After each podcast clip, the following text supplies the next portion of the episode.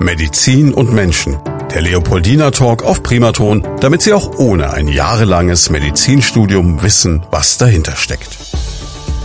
Medizin und Menschen, so heißt unser Podcast hier bei Primaton und heute haben wir gleich zwei Damen zu Gast. Zum einen Frau Dr. Nicole Nellen-Hellmuth, sie ist Oberärztin an der Klinik für Kinder und Jugendliche und Daniela Rettner, ebenfalls Oberärztin an der gleichen Klinik, nämlich an der Klinik für Kinder und Jugendliche. Unser Thema ist heute Typ 1 Diabetes bei Kindern und wie man damit ein na, zumindest fast normales Leben führen kann, was ja so ein bisschen das Ziel ist, dass die Kleinen, die mit dieser Erkrankung zu kämpfen haben, möglichst unbeschadet durchkommen und gut leben können. Wie das funktionieren kann, was man tun kann, was Diabetes überhaupt ist und wie ein Leben damit gestaltet wird, über all das wollen wir sprechen. Aber zuerst wollen wir natürlich unsere beiden Gäste kennenlernen. Und nachdem das Mikrofon jetzt durch Zufall in Richtung von äh, Frau Rettner zeigt, fangen wir mit ihr einfach an. Schön, dass Sie da sind.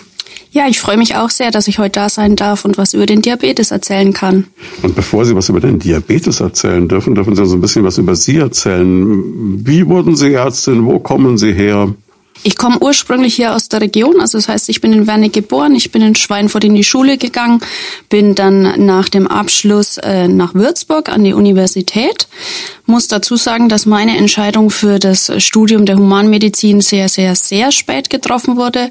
Ich habe immer behauptet, ich möchte unbedingt was mit Kindern machen und praktisch erst mit Erhalt von meiner Abiturnote dann festgestellt, ich könnte in die Medizin wechseln und habe dann in Würzburg das Studium begonnen, 2007 abgeschlossen und bin dann äh, zunächst nach Coburg. Dort war meine erste Assistentenstelle.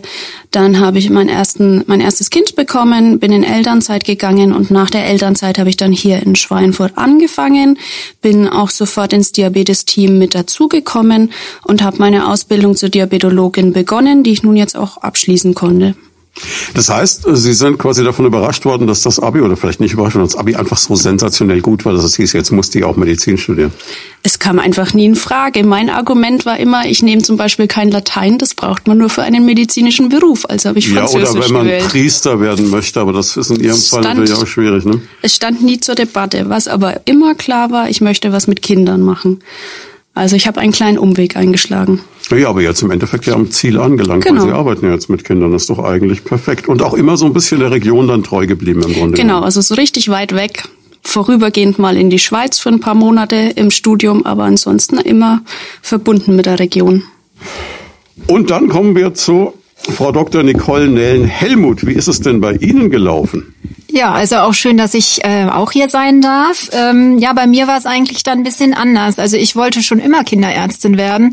Schon ungefähr seit dem dritten, vierten Lebensjahr würde ich mich dran erinnern. Also ich habe meine Mutter wirklich ganz viel über den Körper schon gefragt. Ähm, die Fragen habe ich nicht alle immer beantwortet bekommen. Heutzutage würde man wahrscheinlich googeln, auch schon als jüngeres Kind. Ähm, aber äh, ja, und beim Kinderarzt habe ich auch beim Blutabnehmen zugeschaut, beim Impfen, das fand ich ganz spannend. Und da hat er gesagt, na dann schauen wir mal, was du so werden willst. Und ich bin wirklich schon aufs Gymnasium gegangen und habe gesagt, ich brauche ein gutes Abi, damit ich Medizin studieren kann. Und ähm, ver äh, ja, verstärkt hat sich definitiv. Ich hatte äh, einen schweren Autounfall mit 13 Jahren und da war ganz klar, ähm, man muss anderen Kindern auch helfen. Da war ja selber noch Jugendliche und ähm, genau so hat sich das dann verfestigt. Ich komme ursprünglich aus Bonn, habe da auch angefangen zu studieren und nach dem Physikum habe ich dann nach Würzburg gewechselt und ähm, nach dem, also während äh, des Studiums war ich dann auch ein bisschen in Frankreich im Ausland noch und dann habe ich verschiedenste Arbeitsstätten über äh, Dresden begonnen, Deggendorf, Frankfurt, Bad Mergentheim ähm, gehabt und da meinen Diabetologen äh, nach dem äh, Facharzt auch begonnen, äh, drei Kinder bekommen. Ja, und dann bin ich letztendlich äh, 2018 hier in Schweinfurt gelandet und darf äh, die Ambulanz leiten und bin halt jetzt dann auch Oberärztin mitgeworden und freue mich mit der Frau Rettner jetzt einen tollen Bereich zusammen zu leiten, was wirklich äh, zusammen als Team auch wirklich wunderbar ist und Spaß macht. Jetzt muss ich bei einer Sache noch nachfragen, weil mich das einfach neugierig macht. Ich kann das alles nachvollziehen. Wie, wie kommt man dann nach Frankreich eine Zeit lang dann als Kinderärztin? Ähm, naja, ähm, das war noch während des Studiums letztendlich ah, okay. noch und ähm, weil ich auch unbedingt Französisch äh, gut lernen wollte und das französische System viel praktischer ist als das deutsche. Ähm, man hat da nämlich Vorlesungen am Vormittag und nachmittags in der Klinik oder umgekehrt, äh, teilweise umgekehrt. Und äh, da wird man auch wirklich, man hat seine eigenen Patienten schon als junger Student ab dem dritten Jahr. Und das fand ich sehr beeindruckend und das wollte ich halt auch erleben. Die Franzosen haben ja eh auch ein ganz anderes Schulsystem. Die fangen ja. ja im Lycée auch schon damit an, dass man quasi Ganztagsschule hat, zu Hause dann eigentlich unter Umständen nicht mehr so viel zu tun ja. und auch über Mittag in der Schule bleibt. Das fand ich auch mal ja. ganz faszinierend. Ja, aber jetzt geht's ja nicht um französische Bildungspolitik, Nein. sondern es geht um Diabetologie. Und es geht darum, Sie haben gerade gesagt, Sie leiten gemeinsam eine Abteilung. In dieser Abteilung sind 18 Menschen mit beschäftigt. Das heißt, es ist schon eigentlich eine Menge, oder? Ja, wir sind ein richtig großes Diabetes-Team. Das liegt auch daran, dass wir eine zertifizierte Kinderschulungsklinik sind für Diabetes. Wir sind von der Deutschen Gesellschaft für Diabetes dafür zertifiziert. Das gibt uns so einen gewissen Rahmenbedingungen vor, was wir alles erfüllen müssen. Und da gehört auch so ein richtig großes Diabetes-Team mit dazu dazu.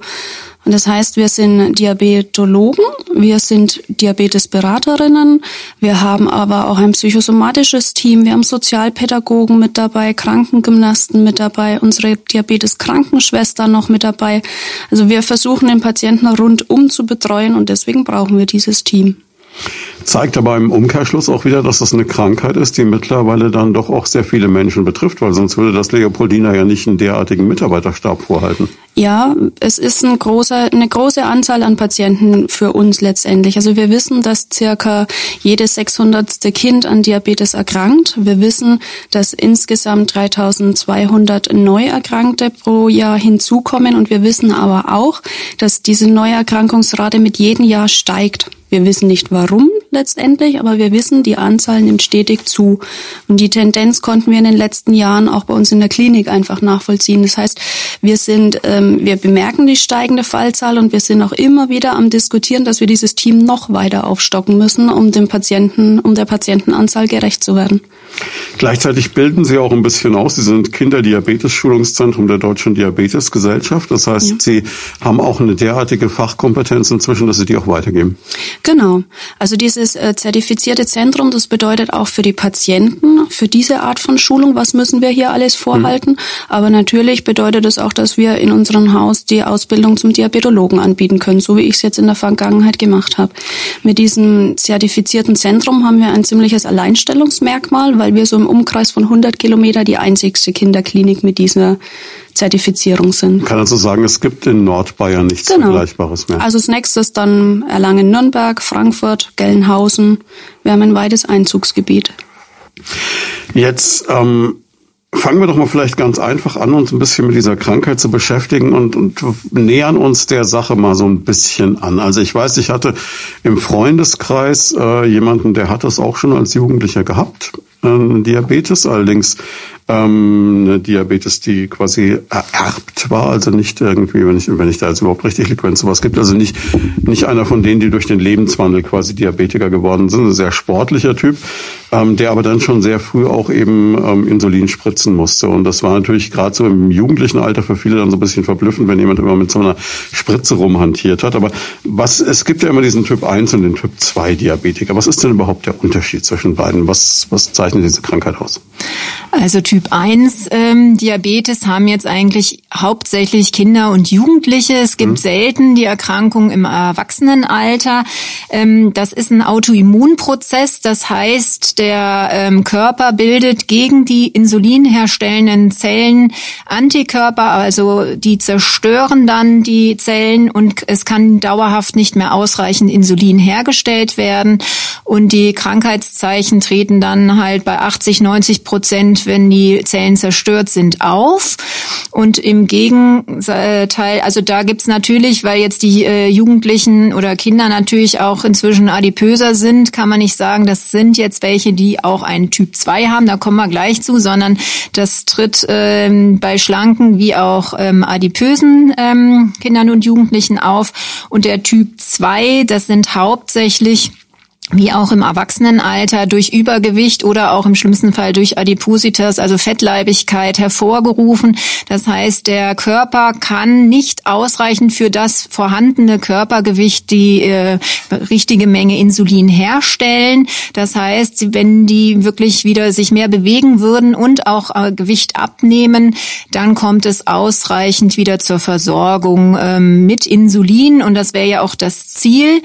Und zwischen den beiden Erkrankungen ist es halt so, bei äh, Typ 1 brauche ich auf jeden Fall immer Insulin, ähm, was ich halt mit äh, Insulinpen oder Pumpe, dazu kommen wir ja sicherlich später nochmal, ähm, verabreichen muss. Und beim Typ 2 ist es anfangs so, dass ich natürlich erstmal versuche, über Ernährung, Bewegung, Lebensumstellung, ähm, dass der schöne Begriff Lifestyle, ne, dass der sich wieder ändert, ähm, der soll geändert werden. Und wenn das nicht ausreicht, da sagt man so ungefähr nach einem halben Jahr, ähm, müsste man halt auch medikamentös ähm, tätig werden. Das kann man schon ab dem ähm, achten Lebensjahr jetzt inzwischen, also mit einem ganz gängigen ähm, äh, Medikament. Und wenn das irgendwann nicht ausreichen sollte oder auch gerade wenn es frisch aufgetreten ist, braucht man auch dann Insulin. Jetzt haben wir das Wort Insulin so oft verwendet. Wozu braucht denn mein Körper überhaupt dieses Insulin? Was, was macht das? Genau, also Insulin ist ein Botenstoff oder im Fachbegriff auch Hormon genannt. Und ähm, das wird auf der Bauchspeicheldrüse hergestellt in diesen bekannten Beta-Zellen.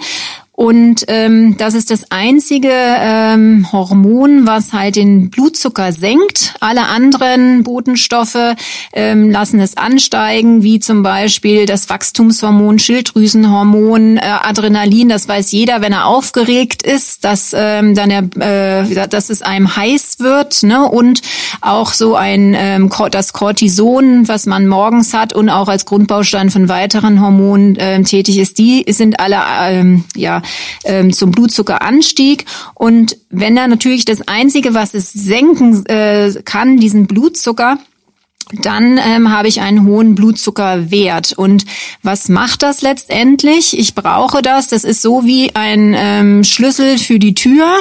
Ähm, der schließt mir die Zelle auf, damit das, äh, der Zucker aus dem Blut in die Zelle rein kann. Und dort wird dann Energie hergestellt. Der Zucker wird verarbeitet. Und wenn die Tür aber zugesperrt ist, weil das äh, nicht ausreichend Insulin ist, bleib, verbleibt halt der Blutzucker Zucker genau dort ähm, steigt massiv an und ähm, äh, zeigt dann die Krankheitssymptome und Krankheitszeichen äh, im Allgemeinen gesagt. Sie haben Gedanken zum Thema oder persönliche Fragen? Darauf freuen wir uns. Einfach anrufen unter 09721 20 90 20 und mitreden. Ab welchem Alter kann man denn überhaupt Diabetes bekommen? Wie, wie, wie früh geht sowas los? Also man weiß, also die Frieda-Studie, ähm, die hat gezeigt, es geht eigentlich ab dem zweiten Lebensjahr mhm. jetzt los. Also mein jüngster ähm, Patient, der war wirklich neun Monate. Ähm, es gibt auch ähm, seltene Formen, da ist es schon, ähm, der, wie das so schön heißt, neugeborenen Diabetes, im Fachbegriff neonataler ähm, Diabetes. Das heißt, wirklich nach der Geburt kann das halt ähm, losgehen. Der verläuft ähm, läuft sich dann aber meist. Aber jetzt der Typ 1, also ich weiß von Kollegen, die haben auch so ähm, sechs Monate alte Kinder, wo das wirklich dann schon auftritt. Jetzt ist es beim Typ 2 Diabetiker ja relativ klar, wo die Nummer herkommt. Das ist oft sehr lebensstilbedingt und wie Sie gesagt haben, auch eine Krankheit des Alters. Sie sind eher bei äh, Typ 1 beim Schwerpunkt Ihrer Klinik. Was sind denn da die Ursachen? Weiß man das, wo das herkommt? Von Typ 1 meinen Sie es ja, ne? Ja, ja. Also es gibt halt ähm, einen Teil ähm, an Genen, ähm, den äh, ein Teil haben äh, der Kinder haben auch einen Elternteil von ähm, also Mutter oder Vater, dass die Diabetes haben. Also wenn eine Mutter einen Diabetes hat, hat das Kind ein zwei bis vierprozentiges Risiko. Beim Vater sind so fünf bis sechs Prozent, dass ein Kind das haben kann. Ähm, zusätzlich sind sind aber auch Umweltfaktoren und aber auch ähm, virale Infekte. Da weiß man genau, dass ähm, vor allen Dingen ähm, so Coxsackie-Viren, das kennt man von der Hand-Fußkrankheit oder Rotavirus und Durchfallerkrankung, dass die bei einem vielleicht Kind mit Risikogenen, was heißt nicht heißt, dass es das auch bekommen muss, aber dass es das wirklich beschleunigt und dann diese Antikörper halt ähm, entstehen. Und dieser Prozess, der ähm, scheint in den letzten Jahren, also Europa und weltweit, sich massiv ähm, beschleunigt zu haben, ähm, wo alle Studien natürlich daran interessiert sind, was kann man da verändern, weil ähm, jetzt einfach bei kind, also Kindern unter fünf Jahren weiß man von den letzten fünf Jahren bis zu den nächsten ähm, fünf Jahren, also Zeitraum von zehn Jahren, verdoppelt sich die Rate. Und ähm, gerade bei so kleinen weiß man selber, was man für Probleme hat, die schon ähm, ja, zu ernähren, äh, laufen lernen. Und dann kommt noch eine chronische Erkrankung hinzu, die schon auch aufwendig ist, gut therapierbar, aber natürlich aufwendig ist und auch das den ganzen Team ne, von Kindergarten und, und, und da einzubeziehen hat. In welchem Alter gibt es denn so die meisten Fälle? Kann man das sagen? Also Sie haben gesagt, bei Neugeborenen ist eher so wirklich äh, eine absolute Ausnahme. Gibt es so, so einen Peak, wo Sie sagen, in dem Alter ist es am wahrscheinlichsten oder tritt es am öftesten auf? Ähm, ja, also wenn man es so sieht, also unter ähm, vier Jahren sind es ungefähr 17,1 Prozent der Kinder. Also das ist noch der kleinere derzeitige Anteil. Und dann zwischen fünf und neun sind so um die 25 Prozent und äh, 10 bis 14 ebenfalls. Und der restliche Anteil, also ähm, das sind dann halt bis äh, 18, wenn man es halt dann sagt, ne, sind wir wieder bei ungefähr, ähm, was sagen wir dann, sind wir bei 30 Prozent. Mhm. Also eher Jugendliche und so kann man es auch sagen. Also früher ähm, als äh, man selber den Beruf angefangen hat, waren die meisten Manifestationen, würde ich sagen, zwischen dem 8. und 14. Lebensjahr und das verschiebt sich jetzt deutlich ins jüngere Alter. Ähm, und wie gesagt, es gibt seltene Fälle, dass auch Erwachsene diesen Typ 1 ähm, bekommen. Aber woran, woran liegt diese Steigerung jetzt? Gibt es da irgendeine Vermutung? Ich meine, mal beim Typ 2 Diabetiker kann man sagen, gut, äh, Fast Food, Netflix mhm. und Chill, äh, Bewegungsmangel, da gibt es ja ganz, ganz viele Ursachen, die man zusammenfassen kann, dass sich unsere Gesellschaft einfach da anders entwickelt. Aber das ist ja bei einem Kind in dem Alter eigentlich nicht gegeben. Nein, das äh, ist genau das Problem. Also es gibt äh, verschiedene Studien, die meisten laufen auch über das Helmholtz-Institut in München. Also das ist wirklich weltweit renommiert, kann man in dem mhm. Sinne sagen. Ähm, auch die äh, machen Studien und gucken, ähm, weil man weiß, dass man, dass die Darmflora von den Kindern schon verändert ist. Ähm, gehen die davon aus, dass es natürlich auch was mit der Ernährungsweise zu tun hat. Ähm, also die Kinder, die jetzt gestillt sind, kriegen schon mal seltener einen Typ 1 Diabetes ähm, und die haben auch ähm, da, auch Kinder, die jetzt natürlich geboren sind, haben eine andere Darmflora als jemand, der halt einen Kaiserschnitt hat. Die Kaiserschnittrate nimmt auch zu. Ähm, dadurch schlucken die Kinder natürlich natürlich jetzt nicht diese, ähm, ja, auch Darmflora, äh, ähm, Scheidenflora von der Mutter. Also das hat scheinbar schon einfach einen Einfluss, aber auch die dann nachgeburtliche Ernährungsweise, Flaschenmilch, ähm, sicherlich auch ähm, ja die ganzen Plastikflaschen, die irgendwelche hormonellen Anteile haben. Aber wenn man es jetzt schon wüsste, würden wir es ja ändern. Das ähm, wissen wir leider noch nicht. Und die Umwelt wird sicherlich auch noch einen Anteil dazu beitragen.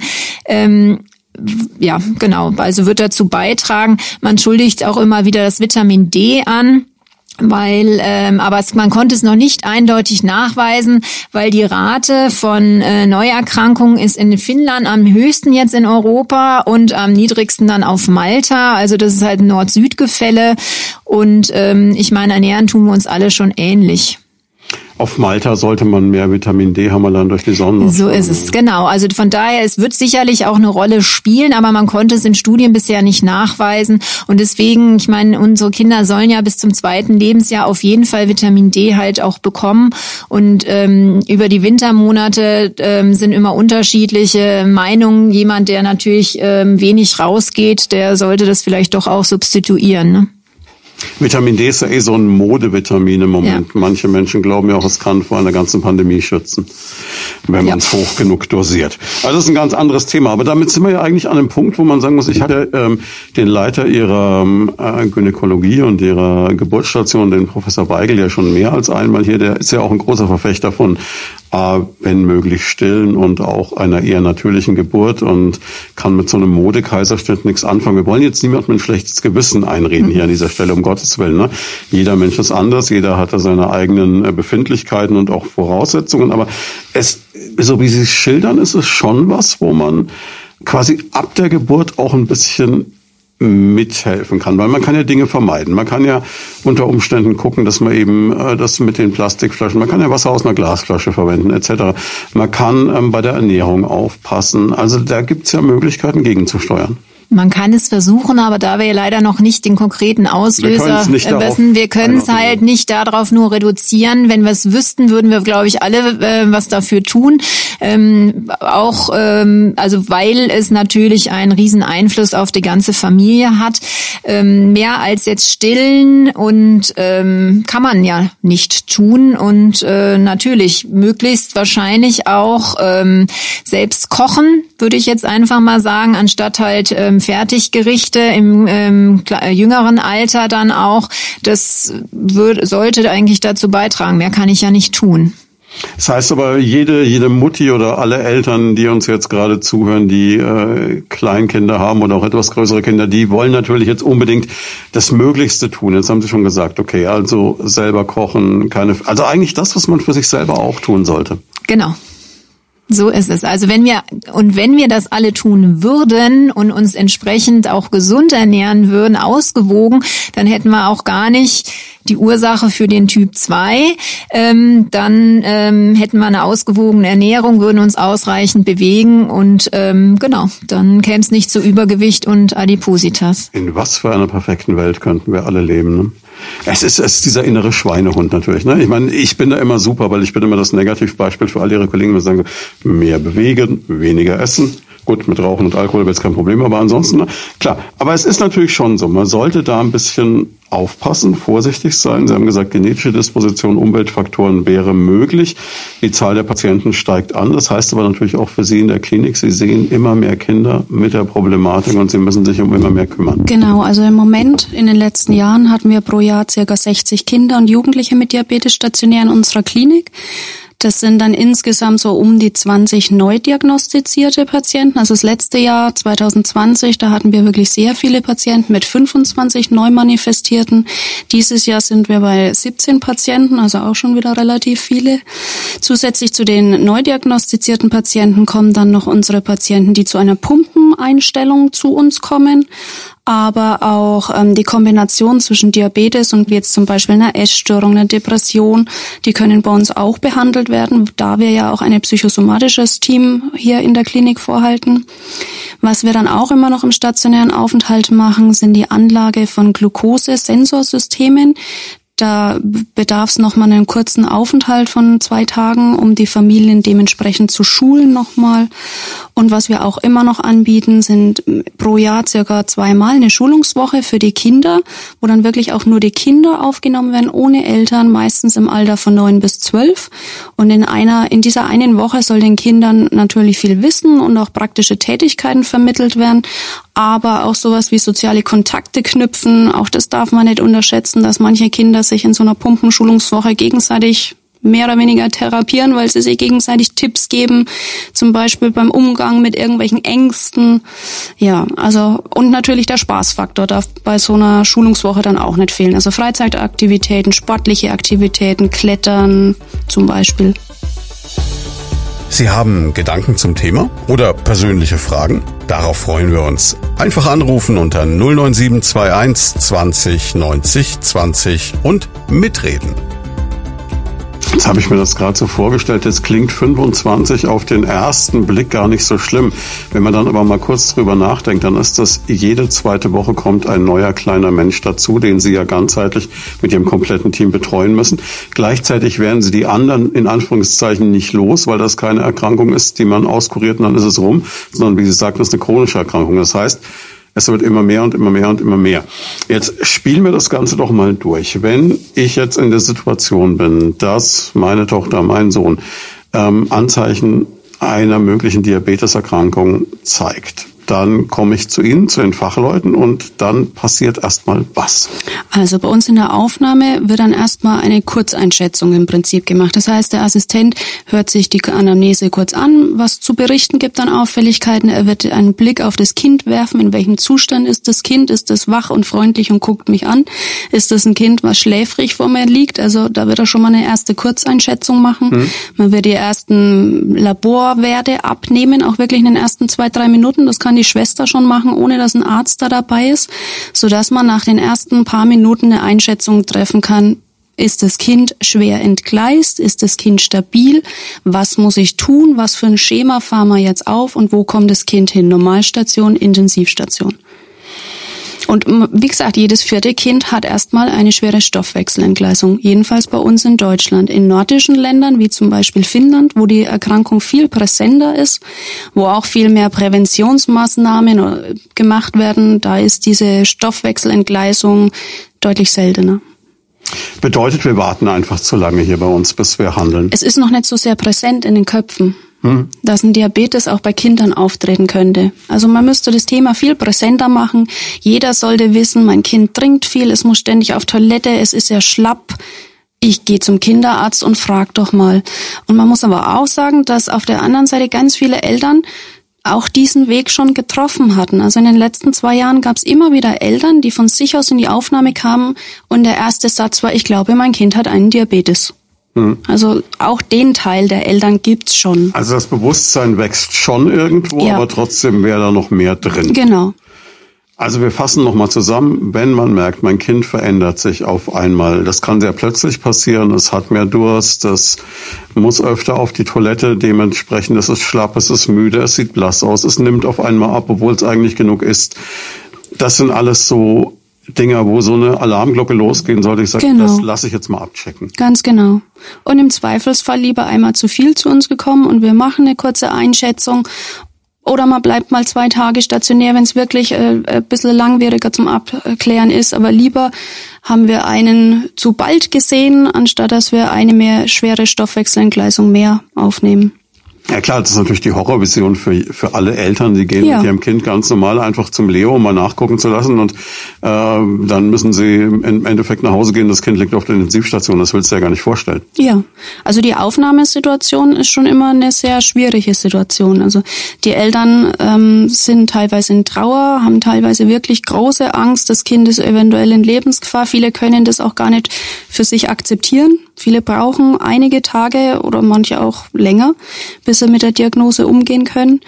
Und dann muss man einfach sagen, dass die ersten 24 Stunden bei uns dann erstmal ein großer Stress für die ganze Familie ist, weil es ist eine lebensbedrohliche Situation. Das heißt, wir müssen ganz genau wissen, was tun wir, es ist alles festgelegt, es gibt ein festes Schema. Das heißt, der, jeder Assistent kennt das Schema, jeder Assistent weiß, was zu tun ist, Weg A, B, C. Und ähm, das bedeutet, dass bei diesen Kindern alles festgelegt ist. Es ist auf den Milliliter festgelegt, dürfen die Kinder was trinken, wie viel trinken, wie viel Infusion, zu welchem Zeitpunkt, wann gibt es Insulin, wie viel Insulin, stündlich bis halbstündliche Blutkontrollen, halbstündliche Kontrollen, wie das Kind auf einen reagiert. Also das ist ein große, große Belastung.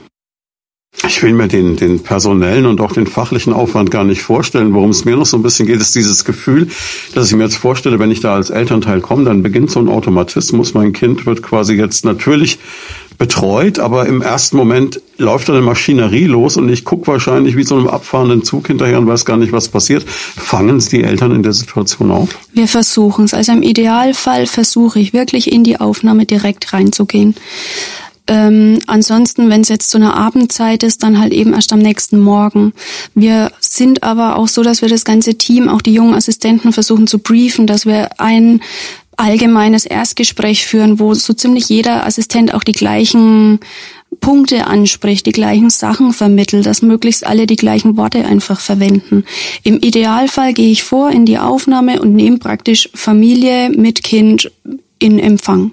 Und dann geht die Maschinerie los, ja. Können die Eltern oder in welchem Ausmaß können Eltern da dabei bleiben? Die Eltern können dabei bleiben. Also auf Intensivstationen ist es immer etwas schwieriger. Da müssen wir gucken, wie wir es hinbekommen mit dem Platzbedarf. Auf der Normalstation sind die Eltern dabei oder ein Elternteil dabei. Nicht nur für diese Akutphase, sondern dann auch für den Rest des stationären Aufenthaltes. Wir müssen ja die Familie zum absoluten Diabetesprofi machen. Mhm. Und das können wir nicht ähm, machen, indem wir jeden Tag eine Stunde uns sehen, sondern die Familie muss oder ein Elternteil muss 24 Stunden im Prinzip da sein. Jede Mahlzeit ist eine Schulung, jeder niedrige Blutzucker ist eine Schulung. Es wird immer geguckt, was müssen wir tun, woran liegt's. Also 24 Schu Stunden Schulung im Prinzip. Man kann also sagen, das ist jetzt keine Krankheit, die das Kind allein hat, sondern Diabetes hat dann eigentlich überspitzt formuliert die ganze Familie. Ja, ja, das Familienleben wird sich ändern. Komplett. Das muss man erst mal sacken lassen. Ne? Also ich stelle mir das gerade, wir, wir nehmen diesen Podcast auf zu einem Zeitpunkt äh, kurz vor Allerheiligen. Ne? Es ist mittlerweile ja so dieses Halloween ist so das, was so ähm, ein großer Trend ist, der aus den USA zu uns rüber geschwappt ist. Und da ist ja ähm, sehr stark dieses ganze Ding dabei mit ähm, nur Süßigkeiten hier, Schokolade dort. Ähm, das ist dann für so ein Kind, nur mal so als Beispiel, rum, oder? Nein nicht. Also ein Teil vom Erstgespräch ähm, ist auch dieser Punkt. Also es ist schwierig, so ein Erstgespräch zu führen, weil man muss sich darauf einstellen, dass bei den Eltern ganz wenig ankommt. Also im Prinzip muss ich mich auf wenige Sätze erstmal beschränken. Ich sage, es ist eine Autoimmunerkrankung, die Familie hat nichts falsch gemacht, das spreche ich immer an und mhm. ganz oft kommen wirklich ganz verwunderliche Ideen von der Familie, was sie hätten vielleicht schon alles falsch machen können. Also das sprechen wir an. Es Große ein, Stunde der Vorwürfe, auch innerhalb ja. von Beziehungen wahrscheinlich, ne? Hättest du ja. doch und und die Familien sprechen es oftmals erst nicht an, sondern grübeln erst mal drei Tage darüber nach, ob sie ihrem Kind jetzt vielleicht doch zu viel zu naschen geben haben. Also wir versuchen anzusprechen, ähm, erstmal es ist eine lebenslange Erkrankung, wir müssen Insulin geben. Wir wissen, dass die Familie keine Schuld mit da dabei hat. Die ersten 24 Stunden stürzen wir uns nur aufs Kind im Prinzip. Wir müssen den Zustand des Kindes stabilisieren und danach werden wir schrittweise die Familie dann so sicher machen, dass sie sich dann nach den 10, 14 Tagen stationären Aufenthalt für den Alltag gewappnet fühlt. Es klingt jetzt für den Laien ein bisschen so, dass jedes Kind, das zu Ihnen kommt, quasi ein Notfall ist, der kurz vor einer lebensbedrohlichen Situation steht. Aber so ist es nicht, ne? Also die Kinder, die ich jetzt zum Beispiel über diese Frieda-Studie sehe, die das entwickelt sich ja ganz langsam und die kommen ja gar nicht in diese ähm, Maschinerie zum Glück rein, weil man es rechtzeitig auffangen kann. Denen geht's einfach gut und ähm, das ist ja genau unser Ansinnen, dass und das wird ja bei den Kinderärzten auch äh, umgesetzt, dass auf jeden Fall mal äh, ein Urin kontrolliert wird. Alleine dadurch würde ich das ja rechtzeitig auch feststellen, ja, bevor das Kind vielleicht schon anfängt, zu viel zu trinken, dass man im äh, Urin den Nachweis heißt, da wird viel Zucker ausgeschieden. Und dann müsste ich dem Kind einfach mal einen ähm, Fingerpeak ähm, machen und gucken, wie das ist der Blutzucker. Und dann würden viele einfach viel früher schon auffallen und dann ähm, kommen die zu, werden die natürlich zu uns äh, zur Überwachung geschickt. Manche brauchen dann auch direkt Insulin, aber die sind in ganz normalen ähm, sonst gesunden Zustand, ja, die müssen nicht an den Monitor, die brauchen keine Infusion, weil sie noch ausreichend trinken. Und genau dazu soll ja eigentlich auch dieser Podcast jetzt dienen, dass man rechtzeitig ähm, äh, da kommt, weil dieses Schreckgespenst, dass überall Monitore sind und ähm, Perfusoren, also da, wo Flüssigkeiten reingegeben werden, ähm, dass das Kind nicht lebensbedrohlich ist, weil das ist ein Schock für die ganze Familie. Das sagen die Eltern auch nach Jahren Jahren, dass sie immer wieder dran erinnert werden. Und ähm, das versuchen wir natürlich auch durch die Psychologen da auch aufzufangen. Genau. Also und das wollen wir hiermit eigentlich vermeiden. Also eigentlich eine ganz, ganz äh, Sache, die seit dem Mittelalter bekannt ist. Wenn man mal den Medikus gelesen hat, dann weiß man, dass die Ärzte damals schon den Urin probiert haben und genau. wenn der süß geschmeckt hat, dann war das so Zuckerkrankheit. Zack, müssen wir was machen. Mhm. Ne? Damals waren halt die Möglichkeiten noch etwas eingeschränkter. Aber ähm, es ist jetzt trotz allem so, es ist eine chronische Erkrankung und man sagt es immer so leicht dahin, aber es wird einen wirklich sein Leben lang begleiten. Das ist richtig. Ähm, das ähm, wird eigentlich schon auch im Erstgespräch ähm, dann mitgeteilt. Teilweise sagen das auch schon die Kinderärzte. Also das erfragen wir natürlich immer so, was hat Ihnen der Kinderarzt schon erklärt? Äh, manche haben schon ein bisschen was erzählt, manche natürlich noch gar nicht. Dann muss man die Eltern natürlich da abholen, wo sie stehen.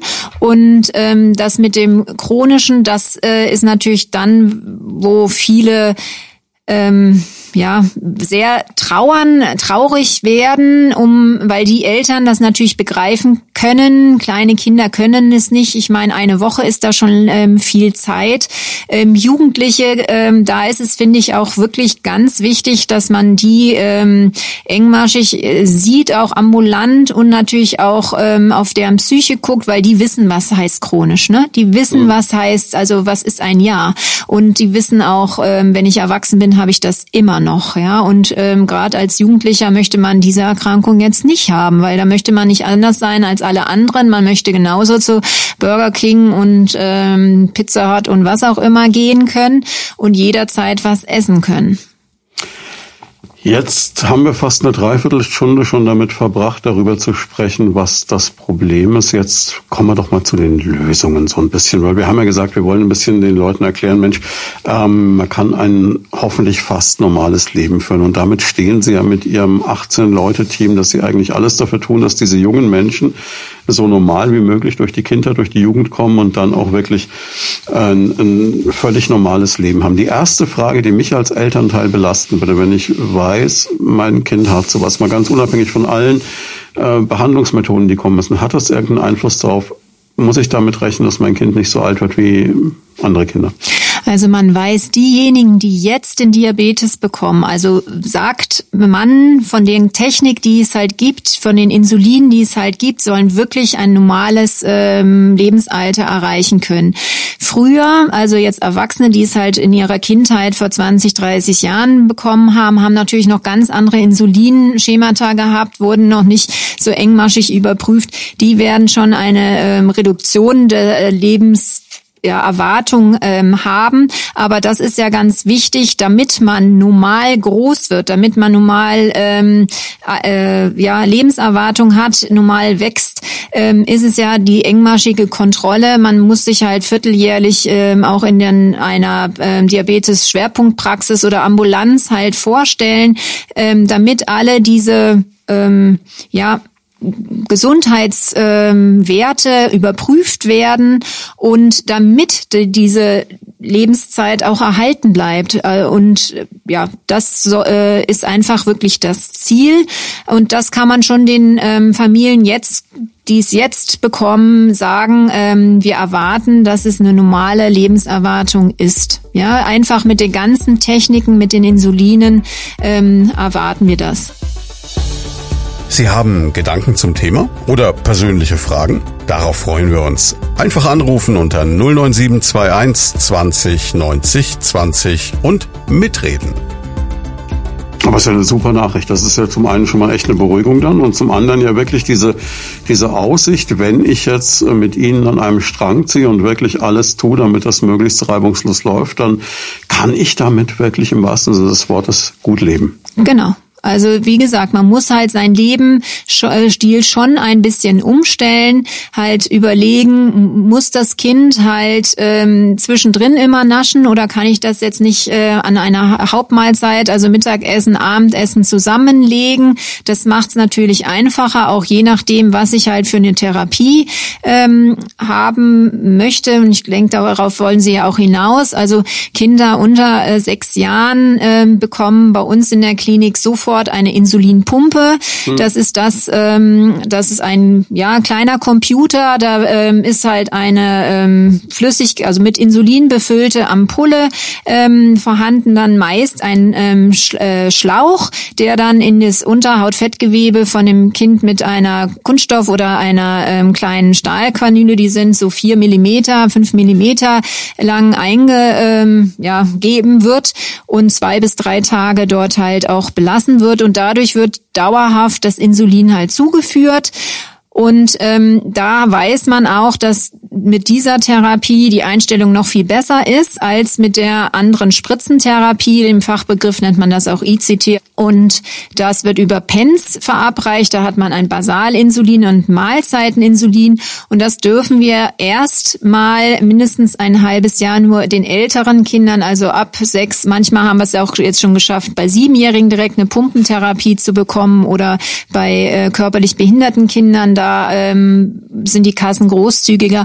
Bei den anderen müssen die erstmal eine ähm, Spritzentherapie machen und nach einem halben Jahr ähm, kann man dann auch versuchen, bei der Kasse äh, einen Antrag zu schreiben, ob die auch auf eine Pumpe äh, wechseln können. Und ähm, also bisher ist es uns eigentlich immer gelungen, auch diese ähm, Pumpentherapie dann für diese Kinder ähm, zu erreichen oder auch Jugendliche. Aber manche Kinder oder Jugendliche wollen dann auch gar nichts an sich dran haben. Das muss man ja auch berücksichtigen. Und je älter sie sind, müssen sie ja auch mit in die Therapie eingebunden werden, weil sie müssen sie umsetzen. Und wenn man nichts an äh, seinem Körper haben möchte, dann muss man das einfach auch ähm, tolerieren. Was ich so von früher in Erinnerung hatte, es gab früher in jedem größeren Supermarkt so ein Regal für Diabetiker mit der Diabetiker Schokolade und dem Süßstoff und etc. Irgendwie habe ich das, also mir ist das lange nicht mehr aufgefallen. Entweder ist es so normal geworden oder es gibt es wirklich in der Form nicht mehr. Mir fallen jetzt eher die Veganabteilungen äh, auf. Hat sich da was geändert? Ja, also jedes Kind mit Typ 1 Diabetes ähm, darf alles essen. Okay. Es muss halt wissen, wie viel Zucker ist enthalten. Und richtig ist es auch, dass man halt den normalen ähm, Zucker halt hat. Also mhm. ich meine, nur als Beispiel, im Brot ist ja auch Zucker enthalten, in Reis, in Nudeln. Und das muss man halt einfach auch ähm, berechnen lernen. Und jede Verpackung hat ja auch den Inhalt ähm, drin, wie viel Zucker oder ähm, Fett, Eiweiß das hat hat halt bei, ähm, wie der Blutzucker dann ansteigt, halt einen Einfluss. Aber wichtig ist halt der Zuckergehalt, genau. Das heißt, im Idealfall ist dann, ähm, wie hat man es früher genannt, bei Diabetikern ist man irgendwann eingestellt. Und ähm, dann funktioniert alles, aber es kann natürlich immer diese Situation geben. Ich weiß, ich hatte so eine Tante, die hat immer so Zuckertütchen oder Zuckerwürfel in der Handtasche gehabt. Wenn irgendwas schiefgelaufen ist, dann hieß es, gib ihr mal. Können bei einem Typ 1 Diabetes bei einem Kind, können solche Momente auch, wenn man bei ihnen engmaschig betreut ist, noch passieren? Ja, also Sie sprechen den Unterzucker an und das ist was, was doch auch auftritt. Auch wenn die Therapie korrekt ausgeführt wird, der Unterzucker ist auch abhängig von Bewegung, von Aufregung. Da spielen so viele Faktoren mit rein, das kann man einfach nicht vermeiden. Der Unterzucker ist auch eine feste Schulungseinheit bei unserem stationären Aufenthalt. Das heißt, man erklärt die Theorie, man erklärt die Symptome, die dabei auftreten können. Und im stationären Aufenthalt ist es in der Regel auch so, dass bei der Einstellung ein paar Mal ein Unterzucker vorkommt. Und dann spricht man nochmal gezielt die Eltern drauf an, was ist ihnen an ihrem Kind jetzt in der Situation aufgefallen? Was hast du gemerkt als Patient? Damit man so das Auge versucht zu schulen. Und dann erklärt man eben auch, was tut man, wenn der Unterzucker auftritt. Also sprich, ähm, dass man immer das richtige Equipment mit dabei hat. Wir reden von Notfall-KI ist, also Notfall-Traubenzucker zum Beispiel, was man dann in der Situation dem Kind geben kann oder auch Saft. Also 100 Milliliter von einem Saft sind zum Beispiel eine KE. Wichtig ist, dass es eine Form von schneller Kohlenhydratzufuhr ist. Also es würde mir jetzt nichts bringen, wenn ich einem Kind im Unterzucker eine Schokolade in die Hand gebe, weil die viel zu langsam aufgenommen wird, sondern wirklich nur schnelle Zucker. Das erklären wir den Eltern und geben verschiedene Beispiele, was sich anbietet für so eine Unterzuckerungs-KE. Und letztendlich machen wir aber auch eine Notfallschulung. Wir unterscheiden zwischen einer leichten Unterzuckerung und einer schweren Unterzuckerung. Bei einer leichten Unterzuckerung hilft sich der Patient selber. Bei einer schweren Unterzuckerung, die ist eigentlich unabhängig vom Wert, die ist abhängig von der Klinik. Bei der schweren Unterzuckerung braucht der Patient Fremdhilfe. Sei es, dass ihm jemand was holt, weil er nimmer in der Lage ist, aufzustehen und sich die Notfall-KI zu holen, oder dass er auch vielleicht wirklich bewusstlos ist. Und für diese Fälle schulen wir die Patienten und geben ihnen auch Notfallmedikamente an die Hand und erklären dann, wie das funktioniert, wo diese Notfallmedikamente auf aufbewahrt werden müssen. Also wo, an welchen Stellen brauche ich die in der Schule, brauche ich die bei der Oma, die das Kind betreut. Also dass immer ein Notfallmedikament auch zur Verfügung steht. Und heutzutage gibt's für uns zwei Notfallmedikamente. Das eine ist eine Spritze und ab dem vierten Lebensjahr ist dann auch ein Nasenspray zugelassen, also ein Glucagon-Nasenspray. Und das bekommen die Patienten dann eben verschrieben, dass sie das zu Hause vorrätig haben. Und die Anwendung erlernen sie in der Klinik noch. Also wie ein Asthmatiker sein Asthmaspray dabei hat, so ungefähr kann ich mir das vorstellen. Im Prinzip ja. Also es ist ein Nasenpulver, es ist eine Einmalportion, also ich darf keinen Testsprühstoß vorher abgeben. Mhm. Und es ist halt für den Behandler sehr sicher anzuwenden. Also bei der Spritze hat man festgestellt, dass doch viele ähm, Anwendungsfehler da dabei passiert sind. Und bei dem Nasenspray, naja, es kennt jeder und die Hemmschwelle, das anzuwenden, ist natürlich auch nochmal viel geringer. Für jetzt sei es Betreuer, Lehrer, sonstiges, sie müssen keine Spritze in die Hand nehmen, sondern dürfen ein Nasenspray verwenden. Und genau dabei sind wir ja dann bei den ähm, Schulungen, die wir ja auch dann ambulant dann noch weiterhin ähm, durchführen, ne, dass jetzt die Betreuer und die Lehrer auch geschult werden, beziehungsweise auch äh, altersentsprechend dann die Kinder, die natürlich, wenn sie zwei Jahre alt sind, konnten sie noch nicht geschult werden. Also da haben wir dann ähm, ambulant unser Schulungsangebot als das erste dann mit ähm, Fit für die Schule. Das heißt, wenn die Kinder dann in die Schule gehen, ähm, werden äh, die nochmal darauf ähm, hingewiesen, ne? wie merkst du denn deinen Unterzucker, dass sie das uns einzeichnen können auf, äh, also das haben wir wirklich spielerisch dann mit ähm, Puppen und Bildern, wo zeigen, also da, ob sie wackelnde Knie oder Bauchschmerzen haben oder Kopfschmerzen und ähm, genau so kriegen sie das auch äh, altersentsprechend dann gezeigt. Ich meine, ähm, ein Jugendlicher kann natürlich auch gezeigt bekommen, wie kann man dieses Nasenspray im Zweifelsfall dem Freund verabreichen. Also wenn jetzt Freund und Freundin schon sind, dann ähm, da dürfen die auch ähm, hinzukommen, damit sie da auch angeleitet werden. Und ähm, entsprechend ähm, haben wir dann auch noch ähm, Fit für die weiterführende Schule, also dann äh, für ab zehntes Lebensjahr dass die, äh, weil die ja dann keinen, also oder ständigen Lehrerwechsel haben, also außer dem Klassenlehrer, den man vielleicht auch nur dreimal in der Woche sieht, hat man ja sonst ähm, ständiges wechselndes Personal und die äh, kommen nicht dann immer zu uns zur Schulung auch.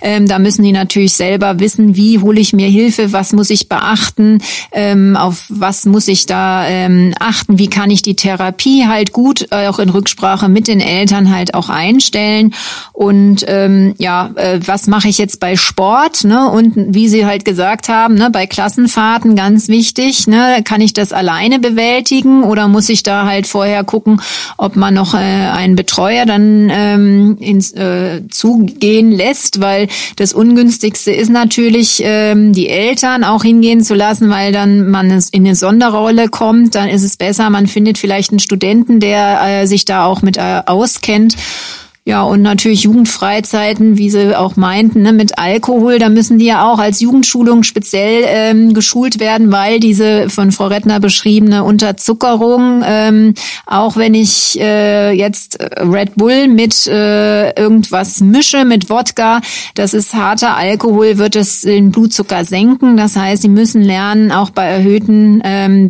also mit erhöhten Werten in die Nacht zu gehen, um nicht in Unterzucker und das heißt dann in eine Bewusstlosigkeit Atemlosigkeit zu kommen. Und auch da ist dieses Nasenspray oder diese Glucagon-Spritze, die ist halt nicht ähm, da wirksam, ja, weil Alkohol ähm, zuerst abgebaut wird. Absolut nachvollziehbar. Es gäbe noch so viel, worüber ich mit Ihnen jetzt gerne noch reden würde. Wir sind noch gar nicht in Richtung psychologische Betreuung gegangen. Wir sind noch gar nicht. Es gibt noch unendlich viel. Allerdings haben wir ein bisschen diese Thomas Gottschalk-Situation gerade. Wir haben schon zehn Minuten überzogen. Deswegen ähm, bleibt eigentlich am Schluss noch die Frage und die Zeit nehmen wir uns jetzt noch. Gibt es noch irgendwas, von dem Sie sagen, das wollen Sie den Menschen da draußen unbedingt noch mitgeben? Das ist noch total wichtig. Also wir würden gern in den Köpfen der Menschen bringen, dass ein Typ-1-Diabetes bei Kindern und Jugendlichen was für uns häufiges ist, dass jeder so ein bisschen diese Warnsymptome kennt, im Zweifelsfall lieber einmal mehr zum Kinderarzt geht und dass wir dann, wenn es wirklich ein Diabetes ist, zur Verfügung stehen, um die Familien vorzubereiten, zu begleiten, aber dass letztendlich damit ein fast normales Leben dann auch möglich ist. Und die, die Bedingungen da dafür, die erarbeiten wir praktisch gemeinsam mit der Familie. alle Leistungen sind möglich, viele Berufe können erlernt werden. Es ist vielleicht ein ähm, kleiner Stolperstein, aber man sollte halt da diesen Stolperstein wieder aus dem ähm, Weg räumen und dann kann man ein wirklich, sage ich mal, fast normales Leben auch äh, leben mit seinen ganz normalen Zukunftsplänen. Und wir haben in der Region auch den Riesenvorteil, wir haben ein wirklich in Nordbayern einzigartiges Zentrum, das dabei unterstützt mit dem Leopoldina, mit ihrer Abteilung. Vielen Dank, dass Sie da waren. Ja, vielen das Dank. Ist, war vielen Dank. hochinteressant. Und ähm, es ist noch genug übrig geblieben. Sie müssen unbedingt mal wiederkommen. Gerne, sehr gerne. Das war Medizin und Menschen, der Leopoldina Talk auf Primaton. Jeden zweiten Donnerstag im Monat live von 10 bis 11 im Programm. Alle Folgen gibt's zum Nachhören und Download auf radioprimaton.de und als Podcast auf leopoldina-krankenhaus.com.